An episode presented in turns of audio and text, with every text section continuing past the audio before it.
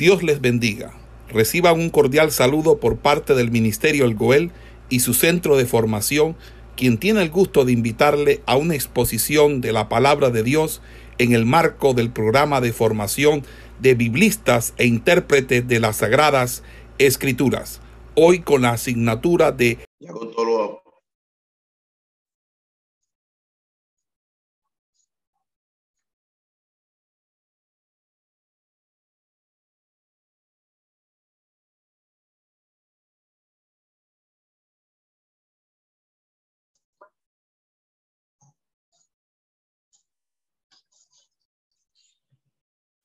Eh, jueces es un libro histórico del Antiguo Testamento que en el canon hebreo aparece entre los primeros profetas. En los documentos judíos más antiguos se titula como Seper o Chopetín. Seper o Chopetín. Eh, el libro de jueces es un libro de gobernadores o simplemente chopetín, que son jueces, gobernadores. Eh, Orígenes hizo una transliteración de este título con las versiones modernas, siguiendo a la Septuaginta, eh, también eh, la Perchita y la Vulgata, y lo han eh, traducido por chopetín. Chopetín. Esta palabra chopetín eh, proviene de una palabra hebrea que significa juzgar, eh, gobernar y también quiere decir regir. Los jueces fueron los gobernantes de Israel desde la muerte de Josué hasta los días de Saúl. Y hay una referencia que tengo aquí para ustedes en el libro de Hechos capítulo 13. Vamos a Hechos capítulo 13. Hechos capítulo 13.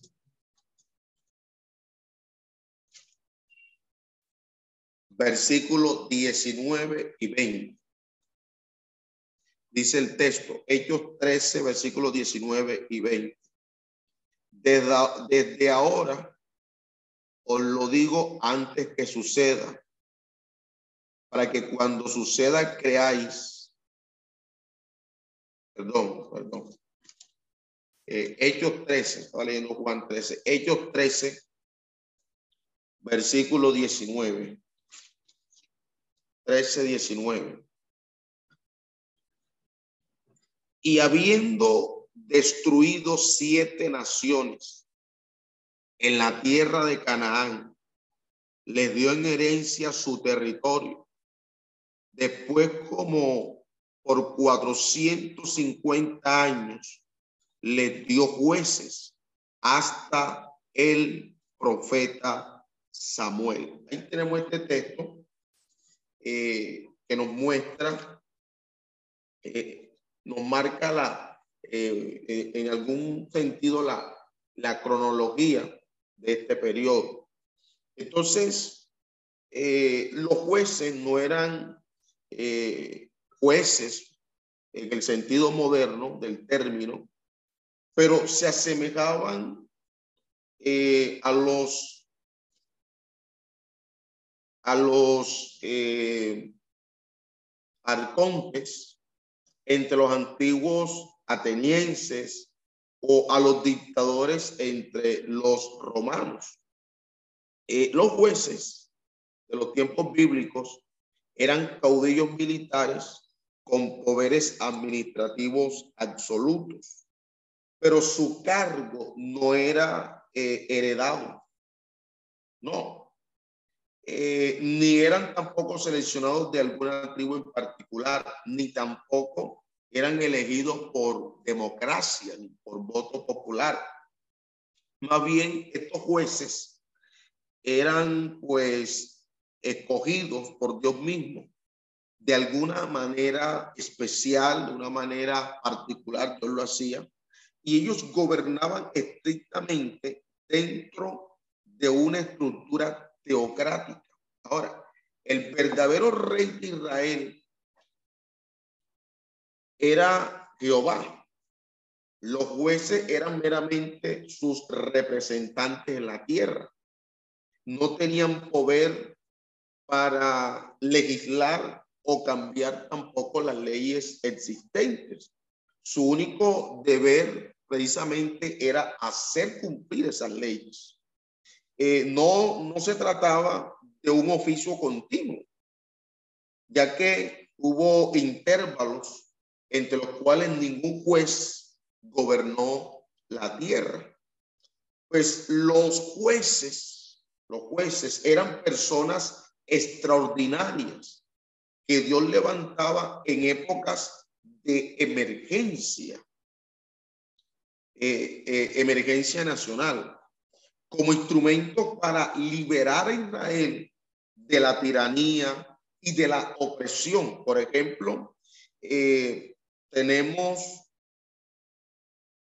jueces como, por ejemplo, Otoniel, Aot, Sangar, Débora, Gedeón, Tola, Jair, Gete, Itzán, Elón, Adón y Sansón. Aunque Elí y Samuel eh, se cuentan también de los jueces, pero ninguno de ellos está mencionado eh, en este libro, eh, en el libro de jueces. Conocemos pues los nombres de 14 jueces, pero es probable que hayan habido otros que, nos, que, que, que son pues anónimos, como por ejemplo el jefe que que liberó al pueblo israelita de los amonitas. No sabemos. Eh, por ejemplo, eso está ahí en jueces capítulo 10, versículo 12. Puede leerlo, eh, tome la nota y después lo lee. Esto en cuanto a lo que tiene que ver con el título, eh, el nombre para este libro de jueces. otro aspecto importante eh, tiene que ver con el autor, el autor. El autor de jueces, eh, en términos generales, pues podemos decir que es desconocido, desconocido. Eh, algunos han sugerido por tradición judía que el autor de este libro es Samuel, Samuel eh, autor, como autor eh, de este libro. Ahora, esto lo, señalamos desde la perspectiva de la tradición judía, que Samuel fue el autor de este libro. Ahora, este libro se dice que se escribió entre el año eh, 1005 y el año mil antes de Cristo. Año mil cinco y el año mil antes de Cristo. Ahora, el periodo de los jueces, como hemos señalado, es un periodo de derrota. ¿Y por qué de derrota? Porque se pone de manifiesto la decadencia eh, que se dio en Israel.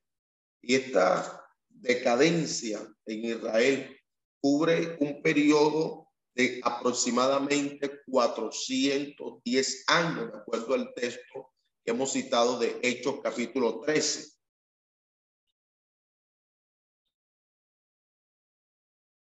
Los 80 y el año 1050 antes de Cristo. Dentro del contexto de este libro, citamos tres eh, aspectos que son importantes. A nivel político, a nivel político, aunque la base era la teocracia, el pueblo estaba viviendo bajo una anarquía. De ahí que eh, el libro señale de que cada quien hacía lo que bien le parecía. Cada quien hacía lo que deseaba hacer. Entonces, eh, eh, desde, la, desde el escenario político, se estaba dando una anarquía. Como vemos, por ejemplo, jueces capítulo 21, versículo 21. Quiero que alguien lea jueces 21, 21.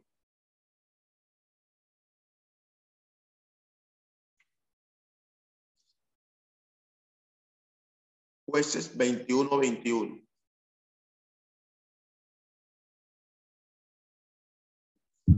Amén. Amén, pastorcito, le escuchamos.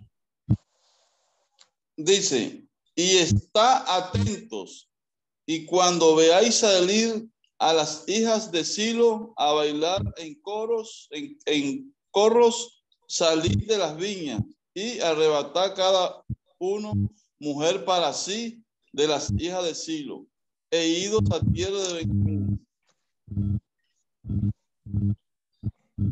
Esa es la cita, pastor. Jueces 21, 21.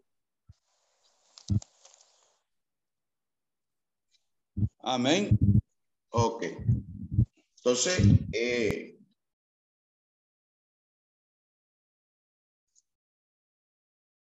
notamos que había una desorden y, otros textos dejan ver también claramente que cada quien hacía lo que le parecía. Eso es anarquía, anarquía. Y la anarquía eh, es algo que va en contra, en contra de lo que Dios ha establecido. Porque Dios siempre, de una u otra manera, hay eh, una forma de, gobierno, de dirigirse. Ahora, desde el punto de vista religioso, eh, además de lo que ustedes han dicho, pues señalamos que tenían el mismo Dios, o sea, a Dios no lo habían cambiado de manera pues directa y tenían la misma ley divina.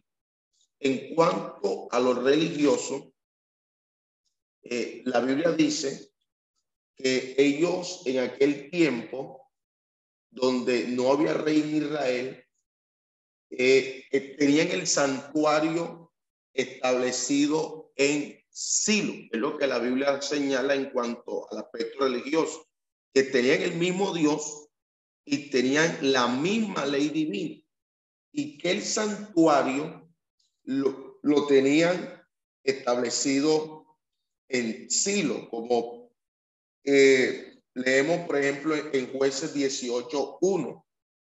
Dice, en aquellos días no había rey en Israel y en aquellos días la tribu de Dan buscaba posesión para sí donde habitar, porque hasta entonces no había tenido posesión entre eh, las tribus de Israel. Eh, bien, pero quiero eh, puntualizar en, el texto que más exacto para, para ello. Permítame y lo, y lo ubico.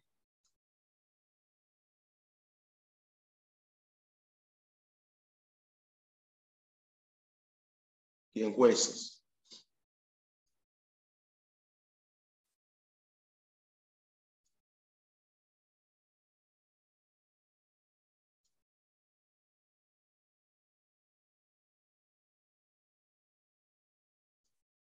Ok, eh, bien. Y Josué capítulo eh, 18, versículo 1. Corrijo, no eh, es Josué 18, 1. Dice, toda la congregación de los hijos de Israel se reunió en Silo y erigieron allí el tabernáculo de reunión después que la tierra le fue sometida. Entonces, básicamente ellos tenían el mismo Dios, tenían la misma ley divina. Había un lugar nacional para el culto, que era Silo, donde estaba el santuario, Josué 18.1. Este siguió allí hasta los tiempos de Elí. El patente de todo el libro, pues la desobediencia a Dios, como se aprecia eh, en su simple lectura, como lo hemos eh, señalado. Ahora, eh, en, el, en el aspecto moral, el aspecto moral, eh, el pueblo se había unido en matrimonios mixtos con gente de otros pueblos. Esto quebrantaba la provisión de Dios que se había establecido en el tiempo de Moisés. Si usted, por ejemplo, mira Éxodo capítulo 34, versículo 15, 16 también, ahí hay una prohibición de parte de Dios. Y era que ellos no podían eh, quebrantar, ¿verdad? La ley de Dios en cuanto a lo que yo le había señalado. Repito, Éxodo 34, versículo 15 y 16, como también eh, el libro de Deuteronomio, que Deuteronomio significa repetición, eh, capítulo 7, versículo 3. Entonces, tal práctica trajo serios problemas y también consigo mm, trajo eh, fracasos al pueblo de Israel. Mire jueces capítulo 3, versículo 5 y 6. Así los hijos de Israel habitaban entre los cananeos, eteos, amorreos, fereceos, hebeos y jebuseos. Seis. Y tomaron de sus hijas por mujeres y dieron sus hijas a los hijos de ellos y sirvieron a sus dioses. Ahí donde está el problema. El fracaso donde estaba, en que los llevaba a servirle a quienes, a esos dioses paganos. Entonces, desde el punto de vista moral, eh, hay una moral permisiva con prácticas percaminosas, tales como la prostitución. La degradación moral, oiga bien, llegó a extremos tan graves que originó una guerra civil entre la tribu de Israel y la tribu de Benjamín. Y como consecuencia de, esto, hermanos, eh, se da el abuso y muerte de la concubina de un levita. Eso lo miraremos entre, eh, entre el, eh, en el capítulo 20, el capítulo 21. Entonces, en resumen, eh, de esta etapa de la historia de Israel, que es una etapa oscura, podemos decir que aquí hay cuatro palabras que son significativas y que la vamos a tomar teniendo como base el mismo eh, texto o relato bíblico. ¿Cuáles son estas cuatro palabras? Primera palabra es rebelión. Eh, Pastor Sisto, jueces 2, versículos 13 y 14.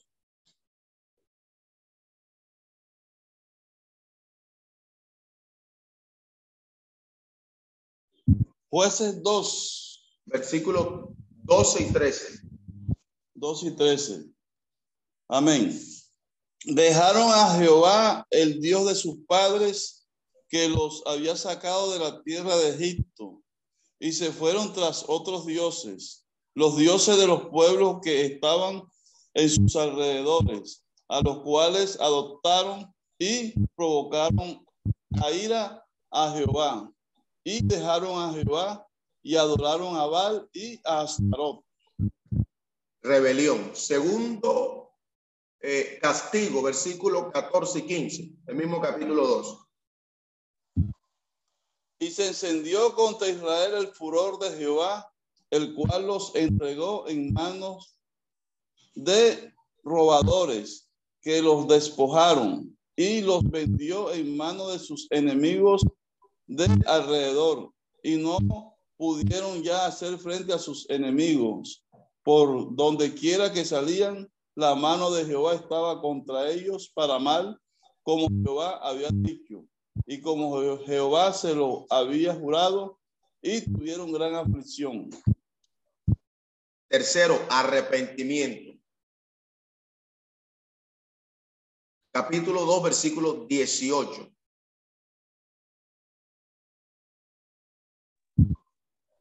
Y cuando Jehová les levantaba jueces, Jehová estaba con el juez y los libraba de manos de los enemigos todo el tiempo de aquel juez, porque Jehová era movido a misericordia por sus gemidos a causa de los que oprimían, los oprimían y afligían. Bien. Y cuarto, restauración. Capítulo 2, versículo 16. Y Jehová levantó jueces que los librasen de manos de los que lo despojaban.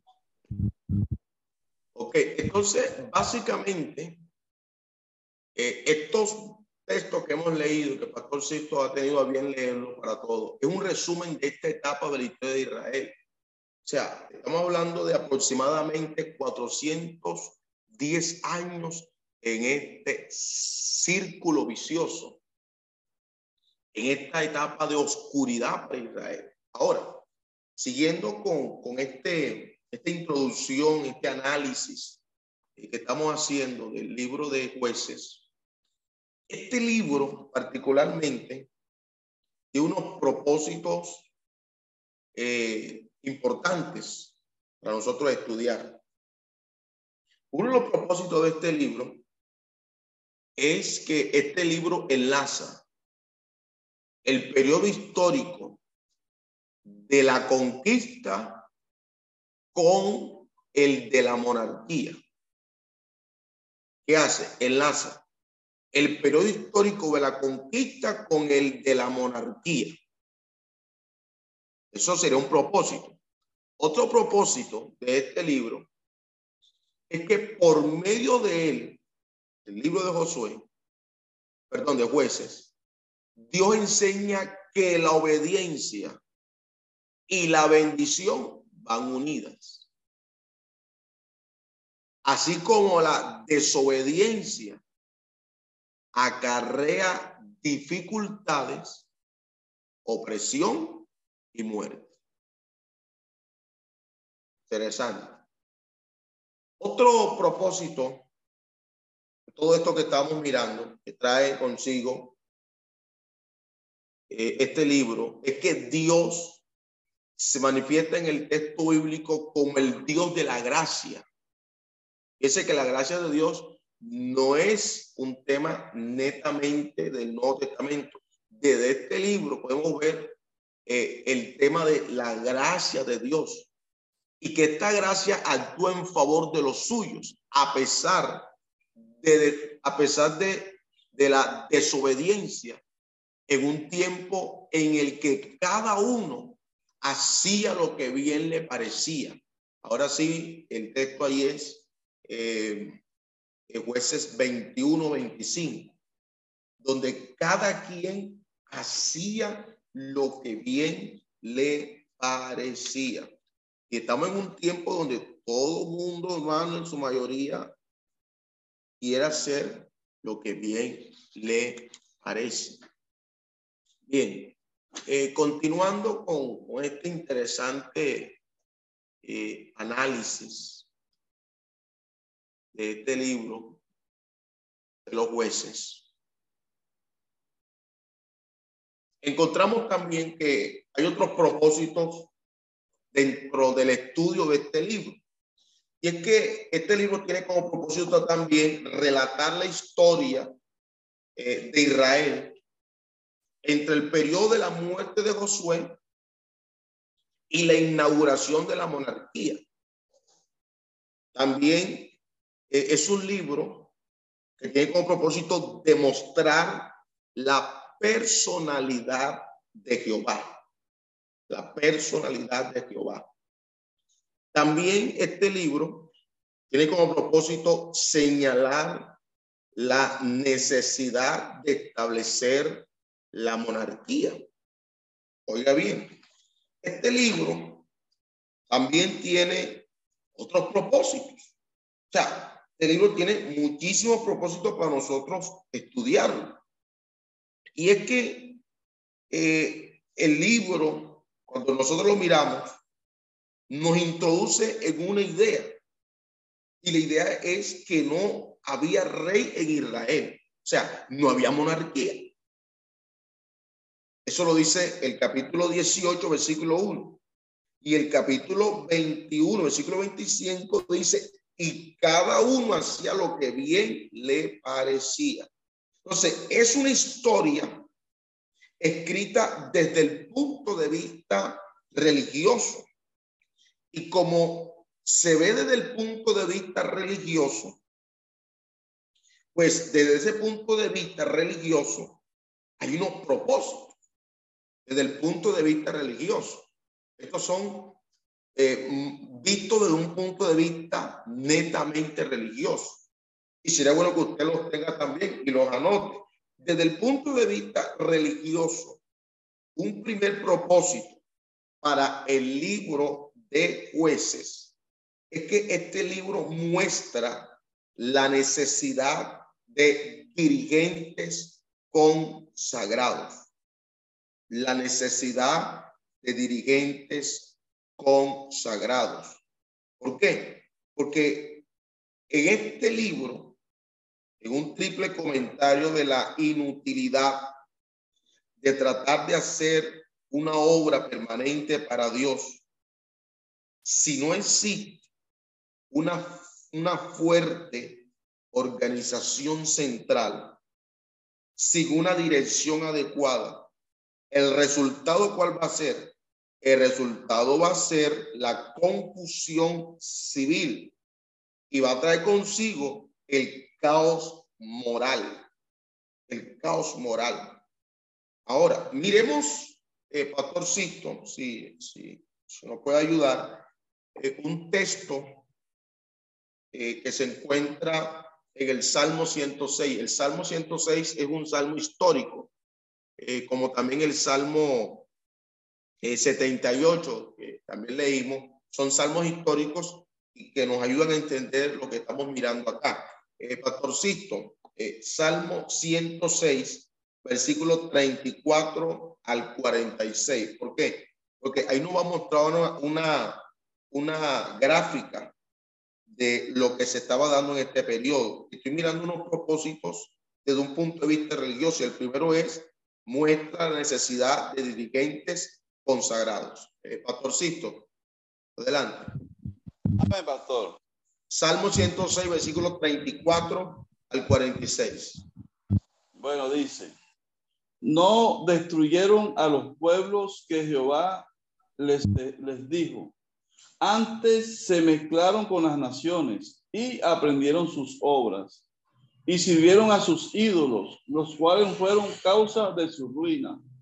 Sacrificaron sus hijos y sus hijas a los demonios y derramaron la sangre inocente, la sangre de sus hijos y de sus hijas que ofrecieron sacrificios a los ídolos de Canaán y la tierra fue contaminada con sangre. Se contaminaron así con sus obras y se prostituyeron con sus hechos. Se encendió, por tanto, el furor de Jehová sobre su pueblo y abominó su heredad. Los entregó en poder de las naciones y se enseñorearon de ellos los que les aborrecían. Sus enemigos los oprimieron y fueron quebrantados debajo de su mano. Muchas veces los libró, mas ellos se rebelaron contra su consejo y fueron humillados por su maldad. Con todo, él miraba cuando estaban en angustia y oía su clamor y se acordaba de su pacto con ellos y se arrepentía conforme a la misericordias hizo así, mismo que tuviesen de ellos misericordia todos los que los tenían cautivos. Muy bien. Ese salmo deja ver claramente, eh, de una manera gráfica, la descripción de todo este periodo. Bien, entonces, eh, sin una dirección adecuada, el resultado va a ser confusión civil y caos moral. Entonces, Israel necesitaba continuamente una dirección. Ahora, la iglesia, que, que aquí donde están las lecciones espirituales, la iglesia hoy necesita eh, hoy un ministerio que sea ordenado. La iglesia necesita, por ejemplo, oficiales. La iglesia necesita, pues, eh, ordenanzas y por eso Primera Corintios 14, 40 que dice que se haga todo decentemente y con orden. Entonces, esto es importante para nosotros. Entonces, otro propósito desde este ángulo que estoy mirando con ustedes, desde el ángulo religioso, desde el punto de vista religioso, es que este libro se enfoca también sobre la atención, la atención sobre la paciencia del Señor. Si Job da énfasis a la paciencia del hombre, el libro de Job da énfasis a la paciencia del hombre, jueces acentúa la paciencia de Dios. La nota clave de jueces es la desobediencia. Expresiones típicas que encontramos ahí, ¿cuáles son? Los hijos de Israel hicieron lo malo. Eh, expresiones que encontramos en este libro, se encendió contra, eh, contra Israel el furor de Jehová. Clamaron los hijos de Israel a Jehová. Eh, levantó jueces que los librasen de la mano de los que los despojaba. O sea, se registran en detalles de servidumbres y tantas liberaciones. ¿Para qué? Para amonestarnos. La secuencia moral es que ellos estaban en apostasía, servidumbre, angustia, oración y liberación. La palabra clave es repetición. O sea, esto es lo que se repetía. El ciclo se repetía. Apostasía, servidumbre, ¿ah? angustia, oración, liberación. El esquema geométrico es un círculo. Ahí hay un círculo. Ahora, la lección principal, ¿cuál es? Si uno mira, por ejemplo, Primera de Juan 5:21, Primera de Juan 5:21, cerrando Juan esta, esta, esta carta, dice, guardado de los ídolos. ¿Por qué? El precio de una vida victoriosa es siempre una vida separada. Escuche, el precio de una vida victoriosa es siempre una vida separada. Por eso, segunda de Corintios 6, 17, ratifica lo que estoy diciendo. Entonces, estas cosas se dieron como ejemplo. Primera de Corintios 10, 11.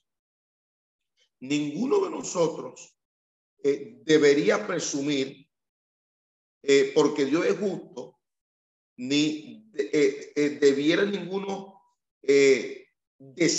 desesperar porque Dios es misericordioso. Oh, otro, otro, y sería ya el último propósito de este libro, ya desde el punto de vista religioso, es que este libro es un testimonio del hecho de que aún, aún en una era de profunda apostasía, Quedan unos pocos que permanecen fieles a su fe y adoran al Dios verdadero. Oh, esta era una era de profunda apostasía. Pero aunque había una era de profunda apostasía, habían pocos que permanecían fieles a su fe y adoraban al Dios verdadero. Como por ejemplo eh, el capítulo 10, versículo 10 al versículo 16. Ahí está. Y te doy otra cita más, Primera de Reyes 19, 18. La evidencia de esto se halla en las siguientes consideraciones. Y es que aún se mantenía el tabernáculo en sí, como lo deja ver el capítulo 8, 18, versículo 31 aún se mantenía el tabernáculo en Silo. Capítulo 18, versículo 31. Se celebraba al menos una de las fiestas anuales. Capítulo 21, versículo 5. Otro aspecto que también noto aquí es que se observaba el rito de la circuncisión. Capítulo 14, versículo 3 capítulo 15, versículo 18. También encontramos aquí que se ofrecían sacrificios. Por ejemplo, capítulo 11, versículo 31. Capítulo 13, versículo 15, 16. Eh, también tengo aquí el versículo 23, lo puede leer. En el capítulo 20, versículo 26, también. Y el capítulo 21, versículo 4. Y también se hacían votos al Señor. El capítulo 11, versículo 30 y el capítulo 13, versículo número 5.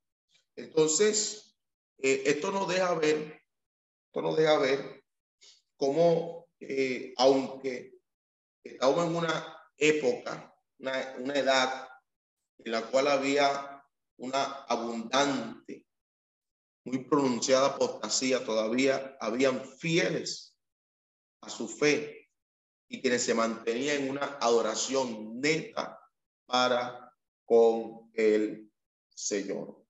Entonces, eh, este libro de jueces, en cuanto a su contenido y estructura, se divide en tres partes. Y la, se la voy a anotar en el signa eh, como eh, contenido y estructura del libro de jueces. Esto es un bosqueo general. Es un bosqueo general. Entonces, eh, la primera parte es una introducción.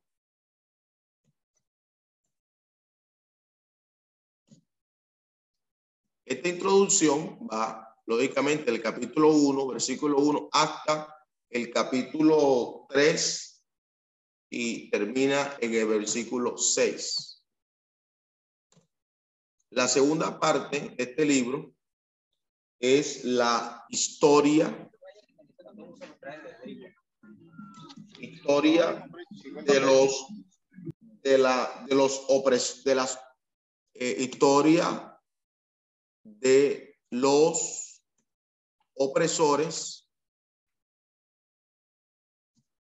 y libertadores y libertador, libertadores.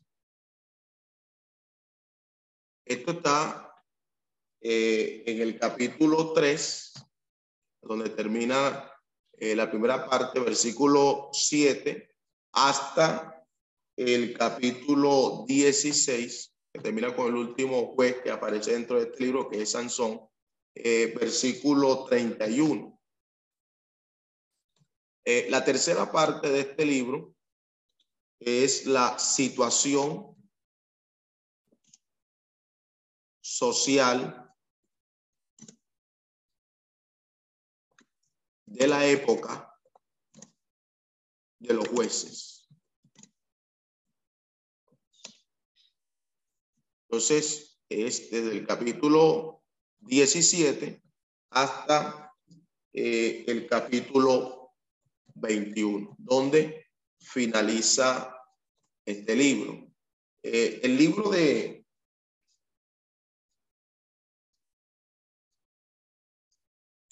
el libro de jueces tiene 21 capítulos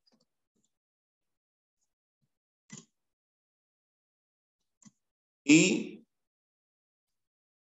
tiene 618, 618 versículos.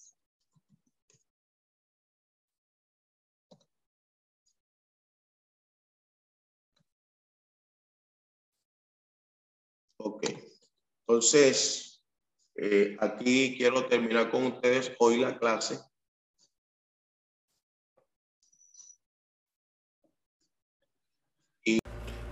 Esperamos que este estudio haya sido de bendición para su vida y ministerio. A Dios sea la gloria. Este es el Ministerio El Goel, vidas transformadas para cumplir el propósito de Dios.